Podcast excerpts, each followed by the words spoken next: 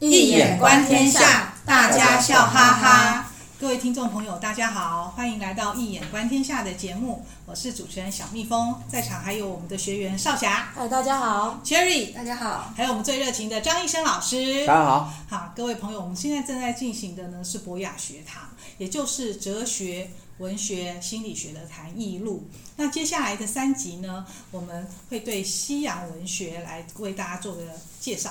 那今天呢，就先请少侠来为大家介绍什么呢？荷马史诗，嗯，荷马史诗是古希腊最古老的史诗，它篇幅宏伟，故事迭代，在这里面你可以看到众神的缺陷，然后英雄辈出。那主要荷马史诗它分为上下两，分分成两个诗篇呐、第一个是伊利亚德，然后另外一个是奥德赛。那首先呢，伊利亚德大家知道，它其实是从抢金苹果开始，因为金苹果上面写了谁抢到的话，谁就是最美丽的女人。然后造成了后面一系列的，后来就变成海伦出轨啊，被那个被帕里斯拐走了，对对对，然后被拐走，而且这里，而且这里面还有牵扯到一个预言，意思是说佩里佩里斯小时候啊，人家就会预，就是有先知预言他以后会毁灭了国家，然后最后国，然后虽然被父母送走了，可是就像伊底帕斯王一样，他最后这个预言还是成真了，他最后就是。把抢海伦，特洛伊的对对对，特洛伊那一边的，他把海伦拐走以后，才引起了这个战争。海伦是希腊联军。对，海伦是原本是那个希腊那边的，然后被那个帕里斯拐拐去特洛伊城，然后为了被戴了绿帽子很不爽，然后就要就要去把海伦抢回来来。米尼洛斯，他丈夫，嗯。对，搞搞了十年的特洛伊战争，那。看到这个，我们都会想想到“红颜祸水”这四个字。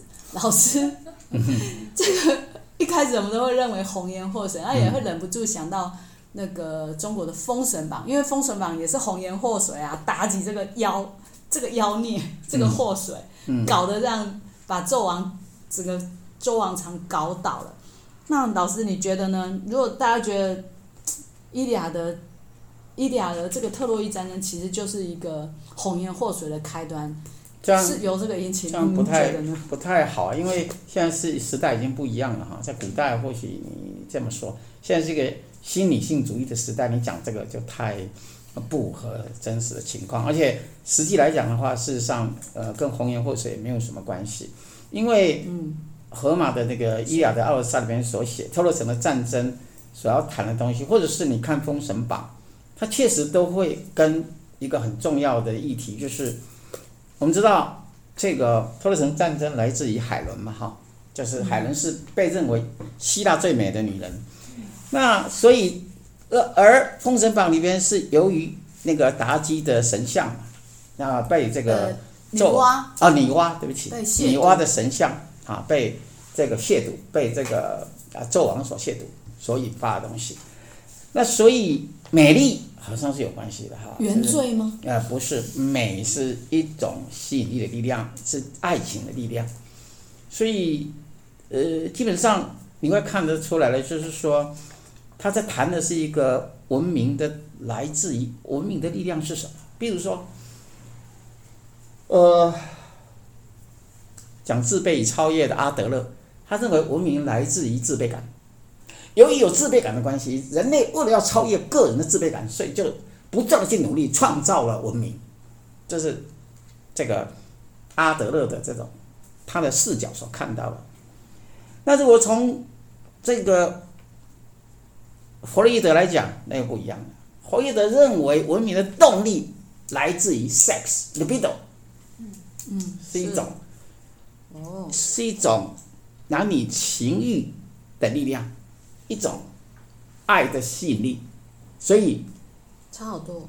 No，这个比较接近荷马史诗，他真的要谈，以及包括《封神榜》都跟这个有关系，比较接近这个。也就是说，文明它来自于爱情跟战争，所所组合出来的东西。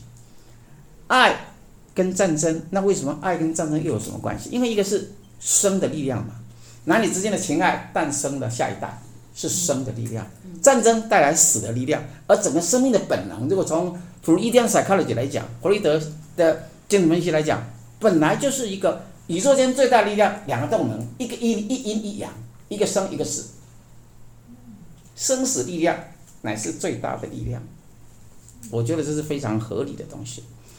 那么，所以你易经下传是用什么来来开始的？是悬悬卦是在干什么？讲男女的情爱，不是吗？没错吧？所以文明的动能是不是来自情爱？对啊，由于有情爱而造成的社会，也有了社会，你要再去不断的改造，不断的去进步，对吧？就造成了文明的动能，这不是很合理吗？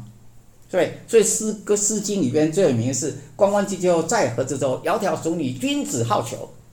求之不得，辗转反侧。”也一样的道理，在讲泽山咸卦。它不仅是我们美学的咸卦，不仅是我们美学的源头理论，而且正是整个文明开创。我们知道上传跟下传，它谈的是一种文明的再造，不是吗？我觉得非常合理的这个议题，完全是相通的东西。那么，呃，当然还有更复杂。你如果再去研究上下传的结构，你会再看到更有趣的事情。嗯，不然你比较看看第七卦是什么？易经的第七卦是什么？乾坤乾坤屯蒙虚讼。师是什么？卦打仗啊。对，那你在、啊、那些下阵的第七卦是什么？干亨遁兮吉，干亨遁兮，没有干亨遁。家人卦。对，家人是什么？烽火家人。哎，对啊，家人跟师有什么关系？为了家，为了。自己的女人而出征，不是吗？没错吧？嗯、对啊，就是有没有啊？为了海伦而出征。Menelaus 为了抢回自己的老婆，Agamemnon 帮自己的弟弟抢回弟媳妇，弟媳妇是不是这个？整个家族都抢下去。有没有发现到我的我的研究是我们的一眼观天下是多么的 penetrating，对，完全穿透整个文明的背后隐藏的密码。对，没错吧？对，好厉害。而且你要去注意看的就是，为什么他要去谈你？你如果再仔细去读《伊利亚的奥德赛》，是，他其实他贯穿的就是这个主题。什么意思呢？特洛城陷落之后，发生了什么事？所有女人全部被抢走，男人全部杀光。希腊军获胜。一个是战争的力量，杀力量；一个是生的力量，把所有女人可以生的力量全部抓走。这代表什么？女人象征什么？女人就是坤卦呀，知道吗？女人就是。代表什么？土地，土地，这叫抢土地不是吗？女人就是财产嘛，对男人来讲就是他的财产，在古代，啊、没有错啊，是吧？所以是不是这个议题？就这个议题很简单。对啊，连那个下集也那个奥奥德也一样，奥德赛也是。奥德赛在干嘛？奥德赛是流流浪在外十年，回去要干什么？抢回自己的女人所象征，包括他的国土以及帝王的位置。没错吧？没错啊，是不是完全完全一个主题？因为求亲者只要把他老婆娶走，连他王连王位都会被抢走，占走。看到没有？这个就是他背后所藏的师卦上下转的师卦，以及这个带来的什么家人卦之间的张力，这这之间的一个背后所隐藏的意义密码。所以不是什么红颜祸水，当然不是什么红颜祸水，嗯，它背后有更深的意义，刚好，对应到我们的意境。老师在流浪中间也受到很多女的诱惑，对，女妖女。对，这就是，其实这就是我最好奇的。对，好，就是他继续讲。你看上那个，如果去对比那个《伊利亚德》跟《奥德赛》，你看两个都是十年呐、啊。然后人家说那个《伊利亚德》的，其实《伊利亚德》英雄是代表力量的阿基里斯，然后《奥德修》《奥德赛》里面的英雄讲的是那个奥德修斯，可是他不是力量，他是诡诈，而且他是一个其貌不扬。你看。阿克里斯他们都是长得很俊美，而且很直接，很有力量。可是相反的，奥德修斯不是哦，他是一个比较用智谋的人，然后他长得又瘦小，又其貌不扬，嗯、跟阿克里斯完全相反的典型。嗯、可是竟然竟然花了，就下部其实都要写下奥德赛，都要写奥德修斯。我的意思是说，这样的结构。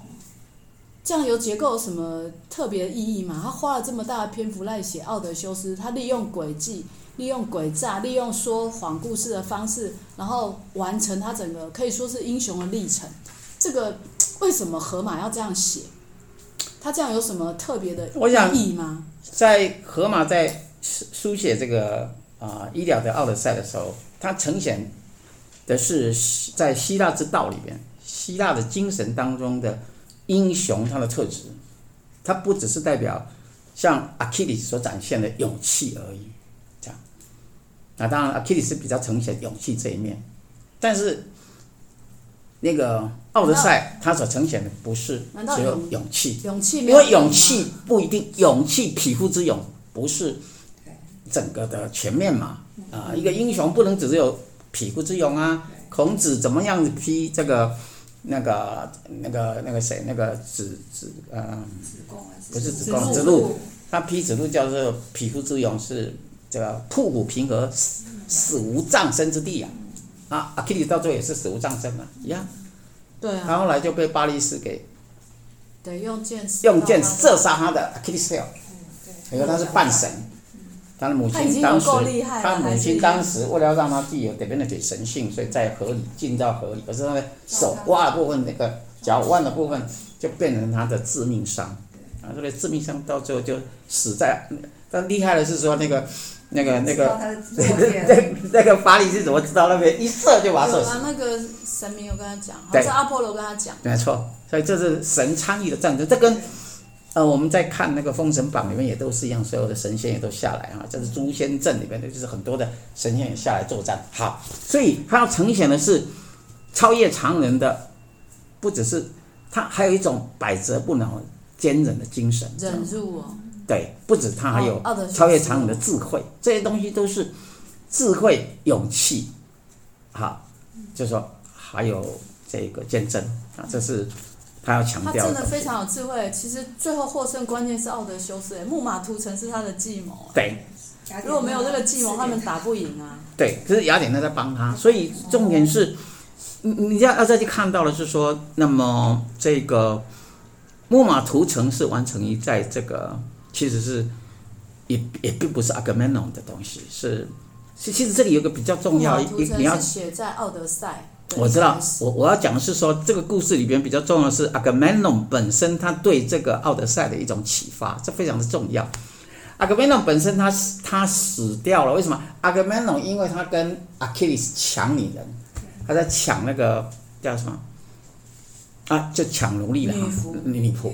对，那所以就造造成了他们之间的这个嗯这个这个冲突。那阿伽门农他后来怎么死的？因为他回去的时候。被他太太跟他的情夫在洗完澡之后，就把他给那个浴巾这样套住，就把他勒死了，杀死了他。所以你看，英雄真的是下场真的是很很难看，真没有死在战场上，是死在床上，所以这是很难看的。对啊，一下床之后就被弄死。到到处抢人家的女人啊，其实阿伽门农的风评不好。哦，对，有这样的下场。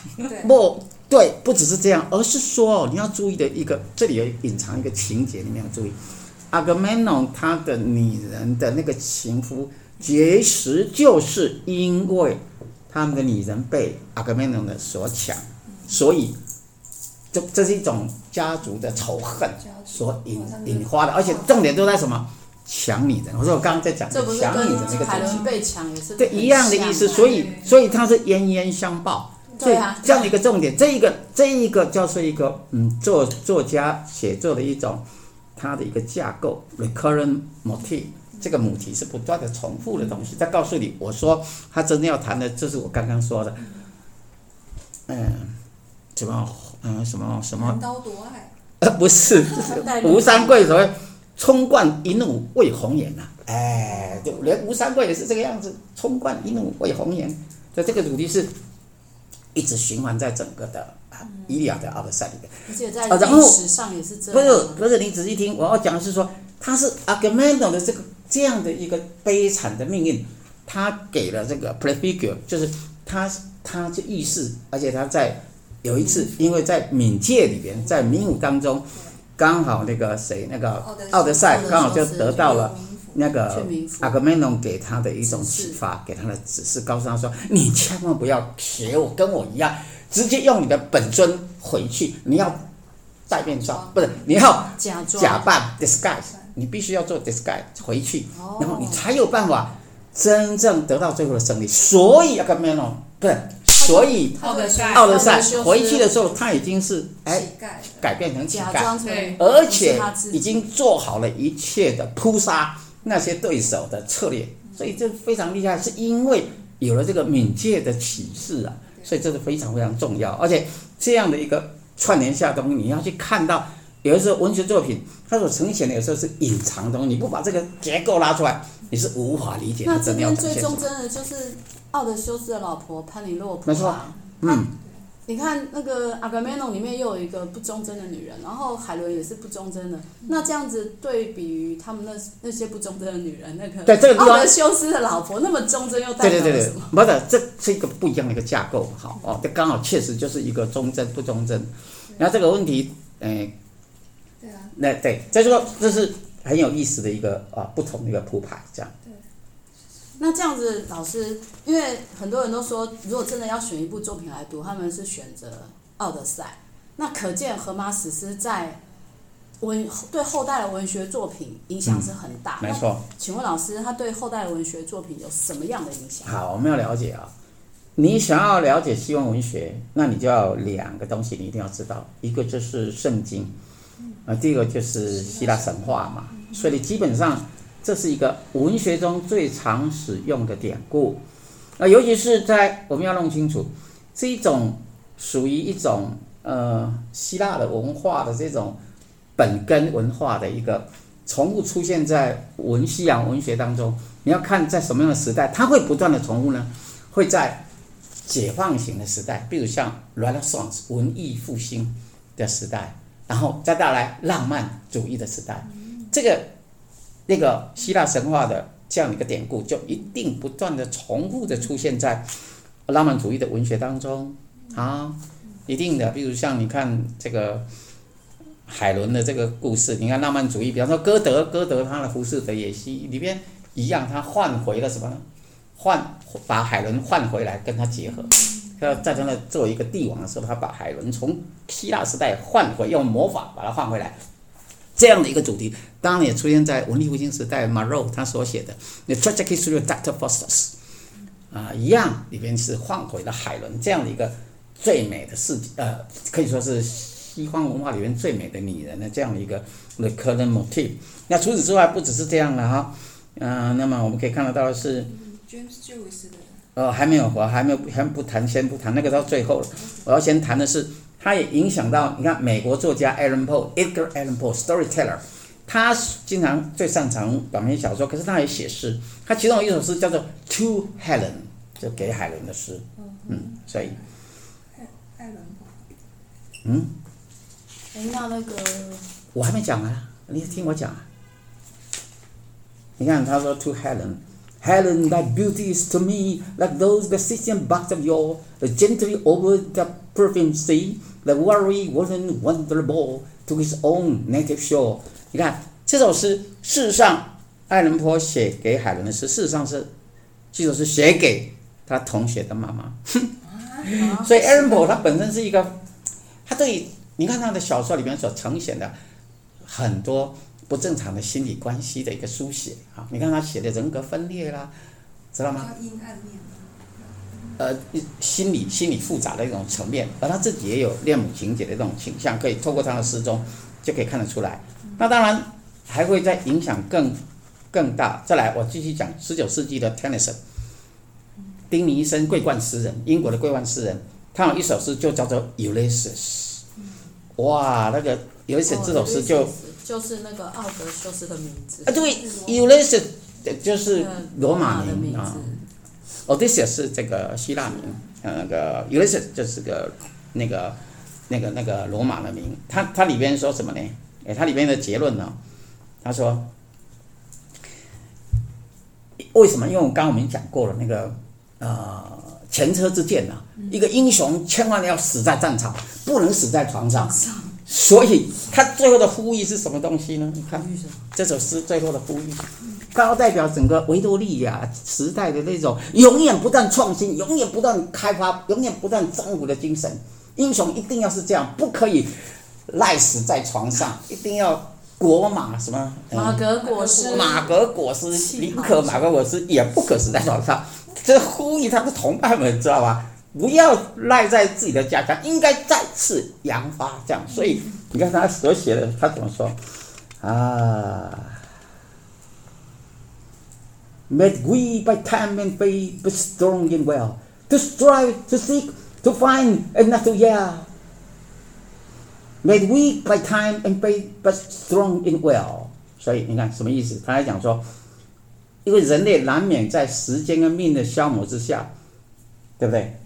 会衰老嘛？是。但是意志要坚定，要去奋斗、探索、寻找，绝对不能屈服。掌声鼓励一下。这是什么？英雄应该是这个样子。这就是 Ulysses 在整个文学作品里边，在整个希腊的这个呃，就是。哎，这怎么讲？《伊利亚的奥德赛》里边的这个奥德赛的故事，影响到整个十九世纪维多利亚时代。虽然维多利亚到最后已经是日之系日之系呀，可是，呃，从尤利西斯所呈现出来，呃，所呈现的世界。另外一个最后就要谈的是最最有意思的是，我们 Cherry 曾经报过了那个 James Joyce 的 Ulysses，是那个是属于现代文学最伟大的作品。它刚好呈现一个相反的另一个版本的尤利西斯，你简短的讲一两分钟给大家听一下。他的故事是都刚好颠倒？他的他他的篇章好像也是二十四章，都是跟《奥德赛》的篇章都一模一样。二《奥德赛》是二十四卷，然后他刚开始写，那里面的角色也都有相对应对照，不只不过说他在出版的时候就把那些篇章章名都拿掉，他不想刻意让。让读者对号入座就对了。嗯，对。可是他他一样，那个男主角的老婆最后一章嘛，就是描写他，其实他有外遇，他早就知道，他是写他一天当中，他早就知道他老婆要外遇去去找那个情夫要约会了。一天二十四小时。然后最后一章二十四章就是在描写他的太太啊的内心独白，然后从头到尾都没有标点符号，然后就是内心的独白，我就就是那种意识流小说嘛。这是属于意识流小说，然后就描写内心。但是对照就是《奥德赛》里面奥德修斯的太太潘尼洛普，刚刚少小讲，非常忠贞的女人，一直等拒绝很多很多的求婚者。对，每天织，他说我只要把寿衣，把我的先生，他可能大家都以为他死掉了，把寿衣织好，我就会嫁嫁人。结果他每天都半夜的时候偷偷拆掉，拆掉，拆掉，要重织，没有从没有织好的一天，就这样等她老公回来。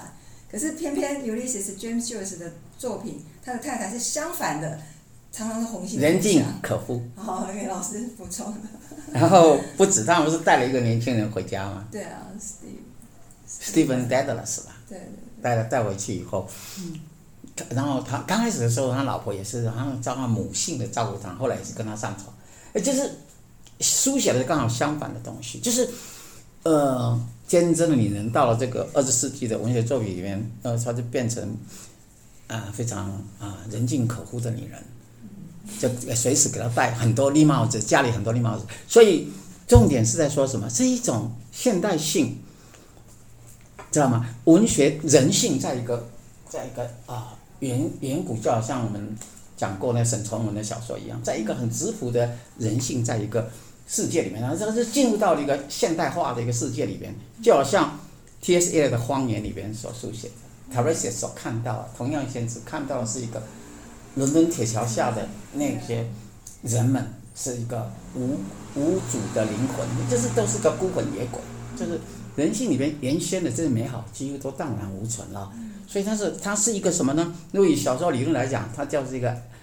用的是 irony 反讽的技巧来呈现整个全面的对整个、呃、小说世界的一个美学的一个架构，这样，所以啊、就是刚好是跟原来的版本已经完全的相反，可是也可以看得出这个希腊文学，呃希腊的这个神话本身作为一个啊、西方文学的重要的 allusion 典故，它的影响是非常多方面的。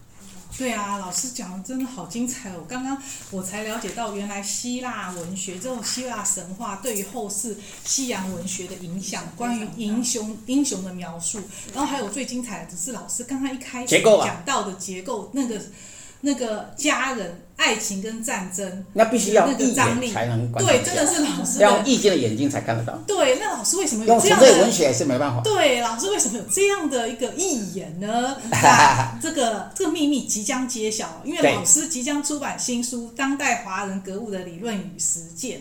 那古书都有讲格物，但是没有方法。对只有老师会把这个方法方法教给大家，也就是让老让大家如何开这个义眼。对，所以要让他赶紧呃赶快填写节目叙述里面的订阅连接，新书发表会就会通知您哦，一位难求，先抢先赢，请大家记得填写订阅连接。那我们今天的节目就到这里结束，非常感谢大家的收听，也感谢少侠、Cherry 还有我们张一仙老师的参与。那我们下周见喽，拜拜。拜拜。